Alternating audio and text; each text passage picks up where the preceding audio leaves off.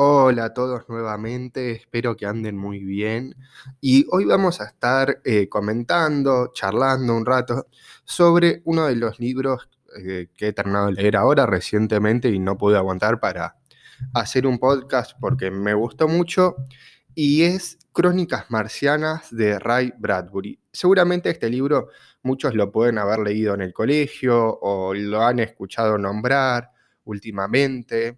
Eh, sobre todo en estos últimos, este último año, eh, que ya el nombre les va a ir indicando algo. En mi caso yo no lo había leído en el colegio y siempre tuve ganas de leerlo. Eh, charlando con una amiga me lo volvió a recomendar y nada, lo, lo, tenía ya pendiente y lo leí y es un libro excelente.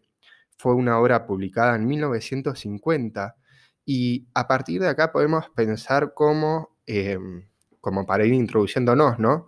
Eh, ¿Cuántas décadas antes Bradbury eh, se imaginaba la llegada del hombre a Marte? ¿Cómo iba a ser esa llegada? ¿Si iba a haber marcianos? Eh, ¿Cómo iba a ser la interacción? Y Crónicas Marcianas es un libro de ciencia ficción que nos relata esto, nos relata la imaginación del hombre sobre un posible encuentro con los, con los marcianos, en caso de que existieran, y cómo sería su, su vínculo, sería una relación hostil o no, eh, y un montón de cosas más que hacen a este relato muy entretenido. El relato, bueno, se remonta a la época en la que el texto es escrito y cada capítulo que hay em, no presenta los mismos personajes, sino que son todos personajes diferentes en cada capítulo. Y esto se debe a que el libro está separado en años. Entonces nosotros comenzamos en la década del 50 y se concluye en el año 2026, que todavía faltaría, faltan cinco años para ahí, pero bueno, en aquel momento parecía un montón el año 2026. Y desde ese momento empiezan los problemas, ¿no? En esto. ¿Qué sucede? Empiezan las primeras expediciones a Marte y es así como em, comienza la aventura humana a Marte con el capitán Nathaniel York y los y marcianos que llegan ahí y tienen un primer encuentro, pero los tratan como como personas normales, como si fueran marcianos, y cuando les dicen que son de la Tierra, los marcianos no los entienden. Em, les dicen qué es la Tierra, dónde está eso. También nos muestra en una parte de, ese, de esa primera expedición a una pareja de marcianos charlando, y esto es muy divertido, que es em, que se había llegado la noticia de que habían llegado unos hombres de un lugar llamado la Tierra, eh, le comenta la mujer a su marido marciano, y este le dice, no, eso es imposible, si nuestros investigadores descubrieron que ahí las concentraciones de oxígeno son eh, mucho más altas de las que podría albergar vida, ¿no? Y cómo esta imaginación de eh, lo que es para nosotros una cosa y lo que sería otra realidad. Y en esta primera expedición en el cual los humanos eh, entablan o intentan, mejor dicho, entablar relaciones con los marcianos que los ignoran, se dan cuenta que los marcianos, ante los, las ideas que estos les decían, que llegaron en una nave, que son del planeta Tierra, que es el planeta ubicado a tanta posición del Sol, eh, la distancia que recorrieron y demás, los tratan de locos y los encierran en un, em, en un psiquiátrico, vamos a llamarlo así, pero en el planeta de Marte. Entonces vemos cómo ahí también tienen sus propias concepciones de lo que es la locura y cómo son tratados. Y bueno, ahí van a pasar un par de cosas con esos humanos que no voy a contar para no expoliarles em, más sobre esta primera inmersión marciana. Y eh, en el resto de los capítulos, Bradbury también nos cuenta sobre que hay otras expediciones y como que empiezan a convivir con los marcianos. Progresivamente se van tratando, eh, los marcianos algunos escapan a otros lados, otros humanos no quieren escapar, quieren quedarse allí.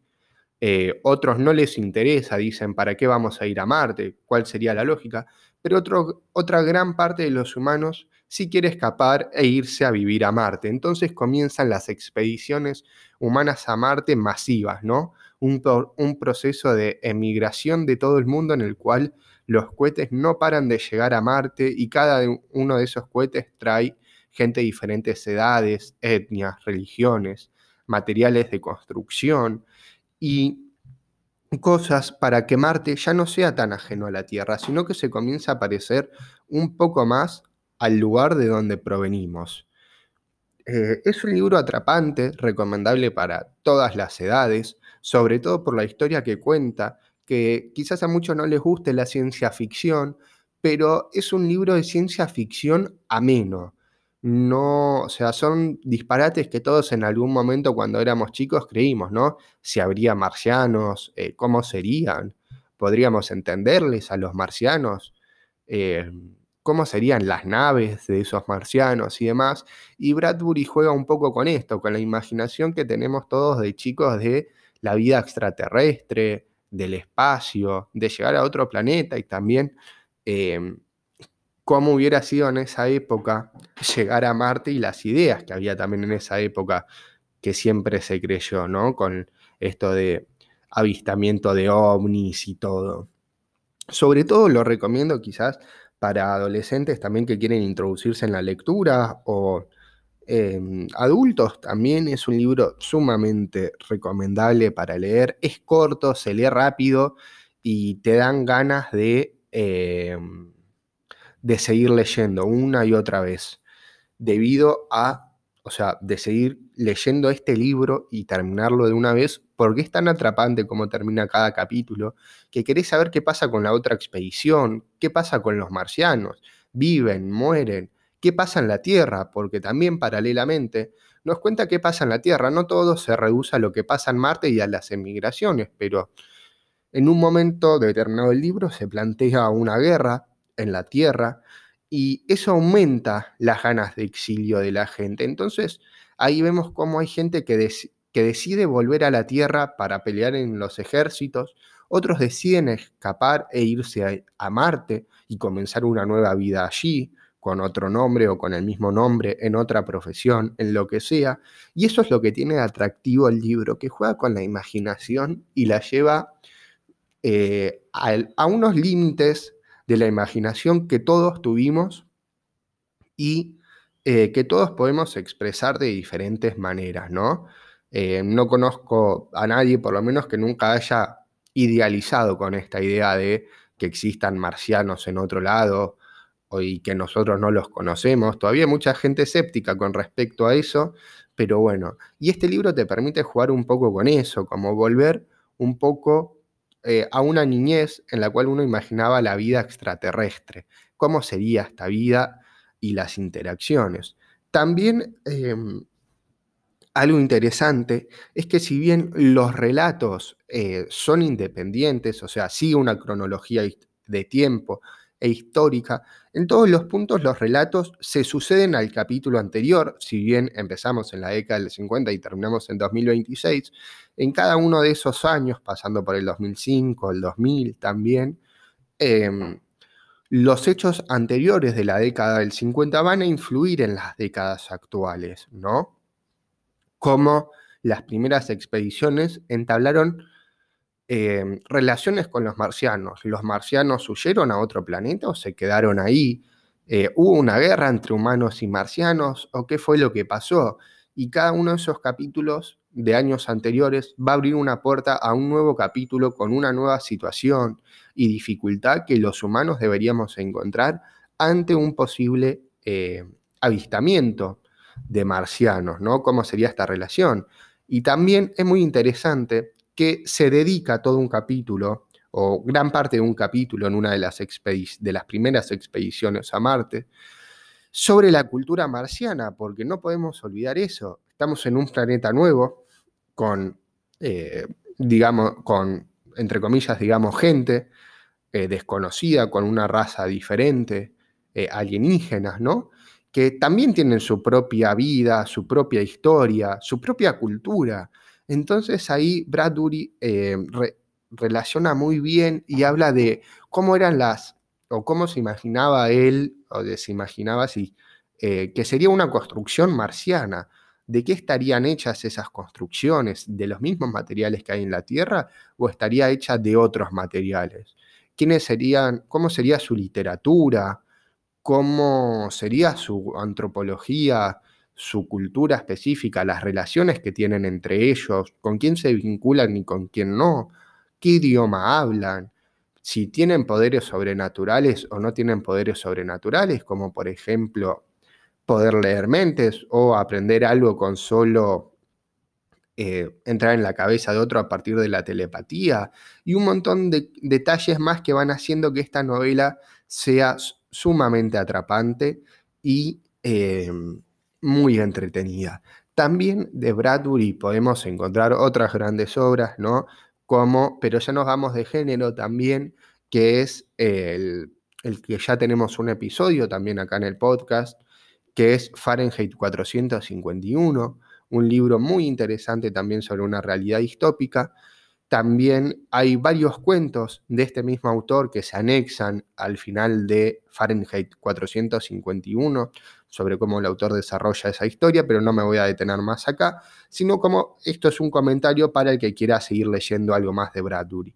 Y también, volviendo al tema de las culturas marcianas y de lo que se habla en ese momento, es interesante ver cómo algunos de los humanos se interesan por esa cultura llegan a Marte, se dan cuenta que hay otra cultura, que es otra existencia que tiene los mismos derechos, las mismas cosas que ellos. Derechos no es la palabra adecuada, pero que tiene otra realidad, mejor dicho. Y cómo podemos aprender de esa cultura, ¿no? Es como que nosotros nos fuéramos de, en este caso, Argentina, y nos vamos a eh, Samoa, y en Samoa tienen otras tradiciones, otra forma de vincularse con los demás, otra forma de llevar la vida, y nosotros aprendemos esa cultura, ¿no? Cómo se relacionan y demás. Y acá algunos marcianos van, eh, perdón, humanos van e intentan relacionarse con esa cultura, aprender el idioma marciano, aprender sus escrituras, sus textos, su arquitectura, mientras que otros van, no les interesa y están más destinados quizás a destruir la cultura marciana que a preservarla y a convivir las dos culturas conjuntamente.